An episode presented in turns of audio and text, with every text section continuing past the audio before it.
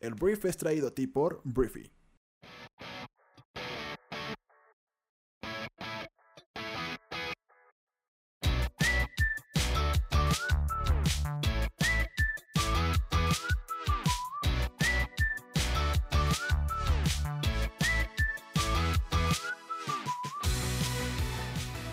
Muy buenos días, bienvenidos a esto que es El Brief. Es el programa en el cual puedes conocer las noticias más importantes del mundo en cuestión de minutos. Yo soy tu anfitrión Arturo Salazar y este programa nace de la necesidad de conectarnos con otras personas, de que cuentes con la información para construir una conversación en cualquier lugar y acerca de cualquier tema.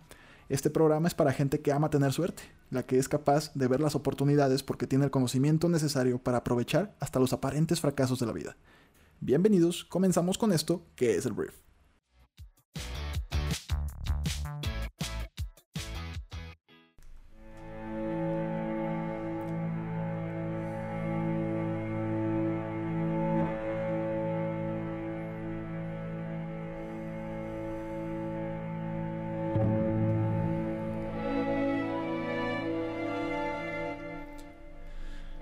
Muy buenos días, Briefers. Muy buenos días, yo soy Arturo Salazar. Bienvenidos a esto que es el Brief. Esta es tu casa, Briefy. Y bueno, el día de hoy vamos a empezar hablando de una noticia que a mí me da mucho gusto. Eh, de entrada, hoy es miércoles 4 de diciembre. Y vamos a empezar hablando de la, la ley Olimpia. El Congreso de la Ciudad de México aprobó el día de ayer la ley Olimpia que castiga la violencia digital en contra de las mujeres con 56 votos a favor, 0 en contra y 0 abstenciones. El Congreso de la Ciudad de México aprobó en lo particular y en lo general la ley de acceso de las mujeres a una vida libre de violencia, mejor conocida como la Ley Olimpia, la cual sanciona la violencia digital. Esta ley castiga a las personas que se atrevan a ejercer violencia contra las mujeres, a aquellas que exploten, promocionen, distribuyan cualquier tipo de imagen, fotografía, video, audio o contenido sexual sin el consentimiento de la persona fue lo que explicó Nazario Norberto, que es un diputado morenista. Esta modalidad de violencia ha causado la muerte de muchas mujeres en el país, que en su desesperación no soportaron la burla de la que fueron objeto. Y bueno, esto también lo dijo bueno, alguien más, lo subrayó Alessandra Rojo de la Vega, legisladora del Partido Verde, el dictamen establece medidas de protección para la víctima, como eliminar y bloquear los contenidos de violencia sexual íntimo de una persona sin su consentimiento en medios impresos, redes sociales o plataformas digitales. Y bueno, después de tres años de impulsar esta regulación, la activista Olimpia Coral reconoció el apoyo de la jefa de gobierno de la Ciudad de México, Claudia Scheinbaum, ya que fue un parteaguas. Esto es una gran noticia, es una gran, gran, gran noticia. Entonces esperemos que pues esto ponga en la cárcel a la gente que hace este tipo de estupideces y pues deje en paz por fin a las personas que pues comparten una fotografía, un video en su intimidad y que después se les voltea y termina siendo un verdadero infierno. Entonces, la ley Olimpia se aprueba en la Ciudad de México y castiga la violencia digital en contra de las mujeres. Y bueno, vamos a hablar de algo que el día de ayer surgió por parte de Estados Unidos para ratificar el tratado, el nuevo tratado de libre comercio, que es el TEMEC, entre Canadá, Estados Unidos y México. Y bueno, eh, México está considerando una propuesta de Estados Unidos de eliminar las protecciones para medicamentos biológicos del nuevo acuerdo comercial entre ambos países y Canadá, lo que podría despejar un obstáculo para ratificar el tratado y asestar un golpe a las compañías farmacéuticas de marca. El cambio propuesto eliminaría lo estipulado en el acuerdo anterior que ofrece 10 años de protección del mercado para los fabricantes de medicamentos biológicos contra las derivaciones genéricas más baratas, según varias fuentes familiarizadas con el tema, y bueno, las fuentes pidieron el anonimato.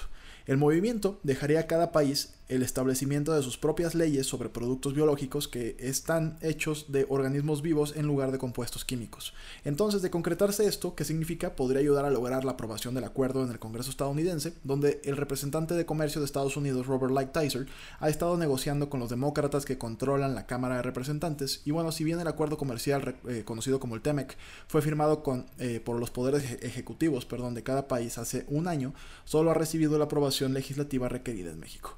Entonces, las disposiciones en torno a los medicamentos, así como el trabajo y la aplicación de la ley, han sido puntos conflictivos en los intentos de llegar a un acuerdo. Los demócratas han advertido que ningún aspecto del TEMEC negociado con la administración Trump se, finalizará perdón, hasta que se acuerde como un paquete. Entonces, las propuestas la propuesta, perdón, de dejar las reglas para estos medicamentos fuera del acuerdo se encuentra entre las que han sido compartidas esta semana con el sector privado de México por Jesús Seade, que es el principal negociador del país. Y bueno, eso es todo. Realmente Eh, actualmente en el acuerdo se estipula que los medicamentos hechos con organismos vivos, en lugar de químicos, tienen una protección de 10 años sobre las variaciones del mercado genérico y bueno, con esto al parecer se eliminaría. Hablemos del juicio de impeachment de Donald Trump, el hombre, y bueno, no, el hombre no sé, pero el presidente sí, el presidente más anaranjado del mundo. Y bueno, un informe del Comité de Inteligencia de la Cámara de Representantes eh, publicado el día de ayer alega que el presidente Trump efectivamente abusó del poder de su oficina para obtener ganancias personales y políticas a expensas de la seguridad nacional de Estados Unidos, em, con respecto a su retención de ayuda militar a Ucrania. Eh, eso fue lo que cambalachó. El borrador del informe argumenta además que Trump presionó a Ucrania para que investigara al ex vicepresidente Joe Biden y promovió una teoría de la conspiración desacreditada que Ucrania interfirió en las elecciones del año 2016. El informe representa las primeras conclusiones oficiales de la investigación de juicio político en contra de Trump y presenta un caso ante el Comité Judicial de la Cámara de Representantes para tratar de acusar al presidente y destituirlo de su cargo. ¿Qué se espera ahora? Se espera que el Comité de Inteligencia vote eh, para aprobar formalmente el informe y bueno, más temprano el día de ayer Trump calificó la investigación sobre su conducta como muy antipatriótica. Entonces, bueno, esto sigue pues avanzando, esto todavía no significa nada, sigue avanzando la cosa, probablemente hoy ya tengamos noticias acerca de lo que se votó en la Cámara de Representantes acerca de esto, pero pues por lo menos en este punto el juicio va avanzando y pues Donald Trump no tiene mucho que hacer. Continuamos, continuamos hablando. Ahora vamos a hablar de una candidata, eh, bueno, ex candidata a las primarias demócratas de Estados Unidos. La senadora Kamala Harris abandonó la carrera presidencial del año 2020, según un correo electrónico enviado a sus seguidores el martes. Harris ha estado encuestando constantemente por debajo del 5% de la aprobación, que está muy por detrás de otros candidatos demócratas como el ex vicepresidente Joe Biden o, o el senador Bernie Sanders y la senadora Elizabeth Warren. Entonces, según los informes, informó a su personal superior que estaba retirando su candidatura el día de ayer y envió un correo electrónico a sus seguidores expresando profundo pesar y profunda gratitud también unas horas más tarde. Entonces Donald Trump por ahí le dijo que, pues como sarcásticamente dijo que, híjole, pues qué lástima, te vamos a extrañar Kamala y Kamala Harris le responde que, que no se preocupe, que nos vemos en la corte, obviamente por el caso del impeachment. Y bueno, vamos a seguir hablando pero ahora de cine. La National Board of Review ha nombrado The Irishman de Martin Scorsese como la mejor película del año 2019. Los ganadores de los premios generalmente representan el comienzo de la temporada de la campaña de los Oscar, ya que cada ganador de la National Board of Review Best Picture desde el año 2000 ha llegado a ser nominado para el premio de la Academia a la mejor película. Entonces, bueno, Quentin Tarantino recibió el premio al mejor director por Once Upon a Time in Hollywood, que también le valió los honores de Brad Pitt al mejor actor de reparto. Adam Sandler fue un ganador sorpresa al mejor actor por su actuación en Uncut Gems, que también recibió el premio al mejor guion original. Entonces, pues digo, lo de Adam Sandler fue una sorpresa definitivamente. Entonces, esa es la noticia. Ya empieza la temporada de los premios del eh, cine. Y te digo, generalmente los que ganan el mejor premio, más bien el premio a la mejor película, son nominados al Oscar. Este, posteriormente. Todavía no llegamos a ese punto. Pero el día de ayer lo gana The Irishman. The National Board of Review lo nombró como la mejor película. Vamos a hablar de Australia, que es un lugar pues, alejado de esta parte del mundo, pero es avanzado en muchos sentidos este país. Y bueno, te voy a hablar del estado australiano de Nueva Gales del Sur, que está implementando un sistema de cámaras que utilizan inteligencia artificial para detectar conductores en sus teléfonos. Em, las pruebas del año pasado revelaron eh, más de 100.000 personas que utilizaban sus teléfonos mientras conducen y bueno, durante los primeros tres meses después de que se implemente el programa se enviará una carta de advertencia a los conductores que echen un vistazo a sus teléfonos, pero después de eso los infractores tendrán que pagar una multa de 344 dólares australianos y los, y los infractores reincidentes corren el riesgo de perder sus licencias.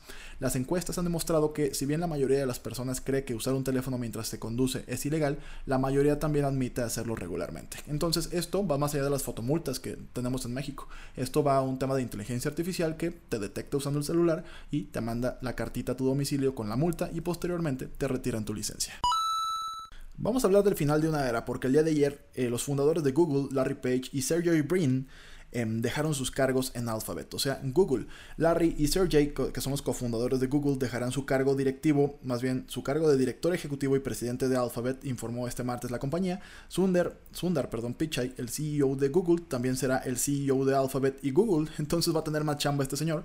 Page y Brin, los principales accionistas, continuarán como cofundadores, accionistas y miembros de la junta directiva. Em, lo que dijeron Page y Brin en un comunicado conjunto es que estamos profundamente comprometidos con Google y Alphabet a largo plazo y seguiremos seguiremos participando activamente como miembros de la Junta y accionistas y cofundadores. Además, planeamos seguir hablando con Sonder, o sea, Sonder Pichai, de manera regular, especialmente sobre temas que nos apasionan. Entonces, las acciones de Alphabet subieron 0.42% tras el cierre de este martes, y bueno, Page y Brin comenzaron en Google en 1998 y lideraron la compañía durante muchos años. En el año 2015, cuando se reorganizó en la compañía Alphabet, Page y Brin dieron un paso atrás al nombrar a Pichai, CEO de Google, que se convirtió en una de las varias empresas propiedad de Alphabet, perdón. Entonces, bueno, Page ha sido criticado por no comprometerse más, ya que el, creciente poder de Google ha causado el escrutinio de los reguladores y legisladores y bueno, promover a Pichai para liderar Alphabet puede abordar algunas de estas preocupaciones. Sin embargo, bueno, Page y Brin aún controlan Alphabet a través de las acciones especiales de votación, no planean vender más acciones de la compañía más allá de sus planes previamente divulgados, comentó un portavoz. Entonces te digo, eh, pues ahí van a seguir, no van a operar tanto, no sabemos a qué se van a dedicar, me imagino que a invertir su dinero en lo que más les apasione y pues a pasarla rico, cómo no. Muy bien, vamos a hablar de la guerra comercial entre China y Estados Unidos. Ayer hubo un simple comentario de Donald Trump, simplemente te voy a contar eso. El presidente más naranja del mundo, Donald Trump, dijo que un acuerdo comercial con China podría tener que esperar hasta después de la elección presidencial de noviembre del año 2020, enfriando expectativas de que ambos países alcancen pronto un tratado inicial para reducir su tensión comercial. Donald Trump dijo que no tiene plazos, que no, que definitivamente no. De alguna forma me gusta la idea de esperar hasta después de la elección para el acuerdo con China, pero quieren hacer un acuerdo ahora y veremos si el pacto es el correcto. Tiene que ser correcto, fue lo que dijo. Entonces los comentarios hicieron que las acciones cayeran con fuerza y generaron búsqueda por activos seguros como los bonos del Tesoro en Estados Unidos.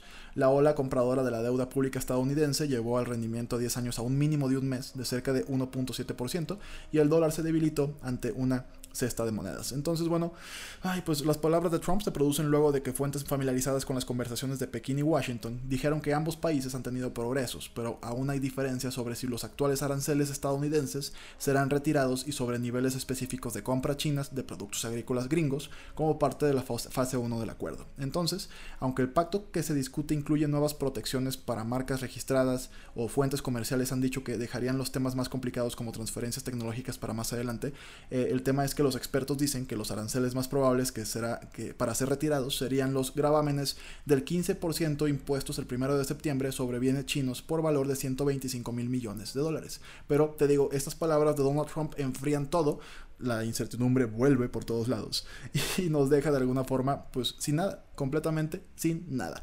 Entonces bueno, así esto es lo que tengo que decir de la guerra comercial y pues ya, vamos al siguiente tema. Como puedes darte cuenta, hoy ando un poquito más rápido. Vamos a hablar de calor, vamos a hablar de cómo en la última década probablemente sea la más caliente registrada en la Tierra. Y bueno, la última década ha sido con toda seguridad la más calurosa de la historia, según advirtieron el día de ayer los expertos en meteorología, quienes pintaron un sombrío panorama de hielos marinos en, en desaparición, devastadoras olas de calor e inundaciones en un informe presentado con motivo de la cumbre sobre el clima de la ONU que se celebra en Madrid este, pues entre el 2 y el 13 de diciembre, en una evaluación anual del clima de la Tierra realizada por la Organización Meteorológica Mundial, con sede en Ginebra, subrayó que está en juego en las dos semanas de conversaciones destinadas pues, a apuntalar el Acuerdo de París del año 2015 para evitar un catastrófico perdón, calentamiento global. Algo que ha cambiado hasta en meros formas de platicarlo y de hablar es que ya no se le habla ya no se dice en ningún lado el tema de calentamiento global, ya estamos hablando de una crisis climática, algo que suena a que nos va a afectar. Eso de alguna forma es una palabra simple, pero sí juega un papel importante. Entonces las olas de calor y las inundaciones, que solían acontecer una vez por siglo, son cada vez más frecuentes, dijo en un comunicado el secretario general de esta, eh, la OMM, que es Peter Italas.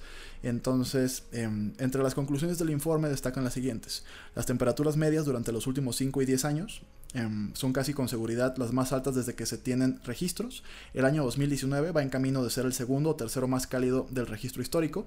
El agua del mar es un 26% más ácida que al principio de la era industrial, degradando los ecosistemas marinos. Em, el volumen de los hielos marinos del Ártico se acercó a mínimos históricos en septiembre y octubre, mientras que la Antártida también experimentó una escasez de hielo récord varias veces durante este año. Y bueno, así nos podemos ir yendo pues con las malas noticias, una vez más, todo esto todavía al parecer depende de nosotros, todavía podemos regular lo que consumimos, todavía tenemos el poder de decidir si esto se va a ir al carajo o no. Entonces toma la decisión a partir de ya. Y bueno, volvemos a hablar del presidente más naranja del mundo. Ayer tuvo mucho protagonismo este güey, y bueno, aquí te lo tenemos que contar. Em, ahorita está la cumbre de la OTAN, este, está pues todo el mundo reunido en Londres. Y el presidente de Estados Unidos el día de ayer lanzó un duro ataque contra sus aliados, entre comillas, europeos, antes de la cumbre de la OTAN en Londres. Y bueno, criticó a su homólogo francés, al presidente de Francia, Emmanuel Macron, por sus desagradables comentarios sobre la alianza y el incumplimiento alemán de sus compromisos de financiación. Entonces, en una comparecencia que puso de manifiesto la magnitud de las diferencias en el seno del bloque transatlántico, considerado por sus defensores como la alianza militar más exitosa de la historia, Trump exigió a Europa que pague más en defensa y haga más concesiones a los intereses comerciales de Estados Unidos. El ataque recordó a una situación similar protagonizada por el mismo anaranjado en la cumbre de la OTAN del julio del año 2018 y aumentará las dudas sobre el futuro del bloque que según Macron está en estado de muerte cerebral ahora que cumple 70 años. Entonces Trump dijo que es una declaración dura esta de la muerte cerebral. Cuando se hace una declaración así es algo muy muy desagradable para los 28 países.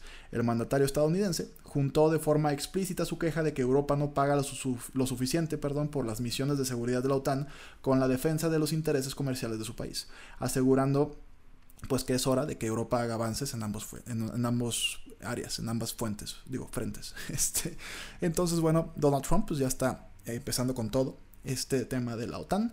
Em, también critica a Alemania por gastar el 2% del Producto Interno Bruto en defensa, este, que él exige que gasten más dinero. Y esto es un tema de cooperación militar internacional y Donald Trump, pues una vez más, llegó a generar polémica. Hablemos de Andrés Manuel López Obrador, el presidente de México, que el día de ayer señaló que existe la posibilidad de buscar un acuerdo para utilizar los centros de rehabilitación infantil del Teletón, los CRITs, con el fin de que personas con discapacidad beneficiarias de programas sociales puedan recibir atención médica.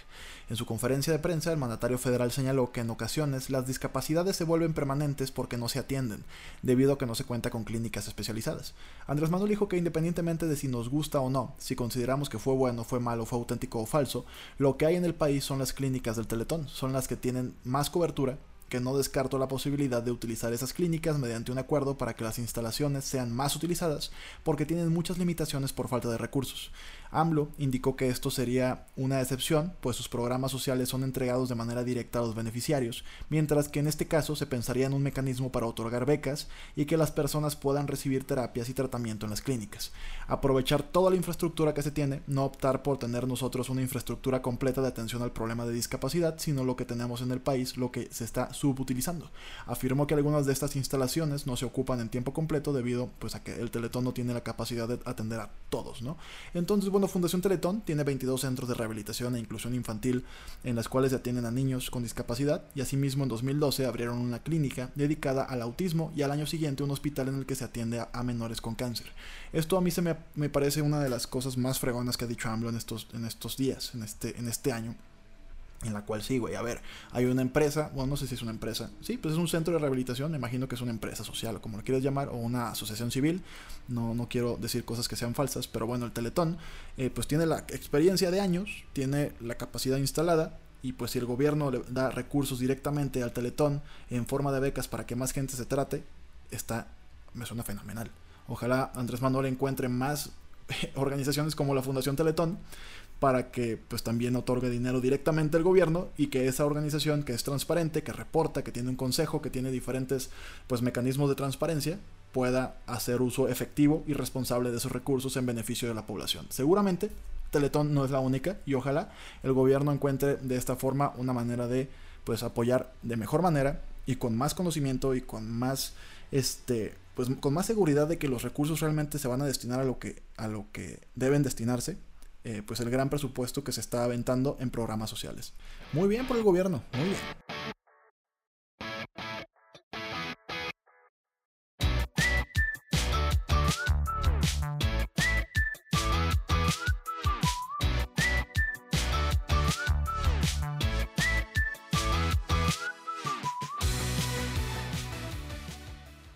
Muy bien, esta fue la conversación del mundo para este día. Espero que te haya gustado y que le genere muchísimo valor a todo lo que hagas el día de hoy.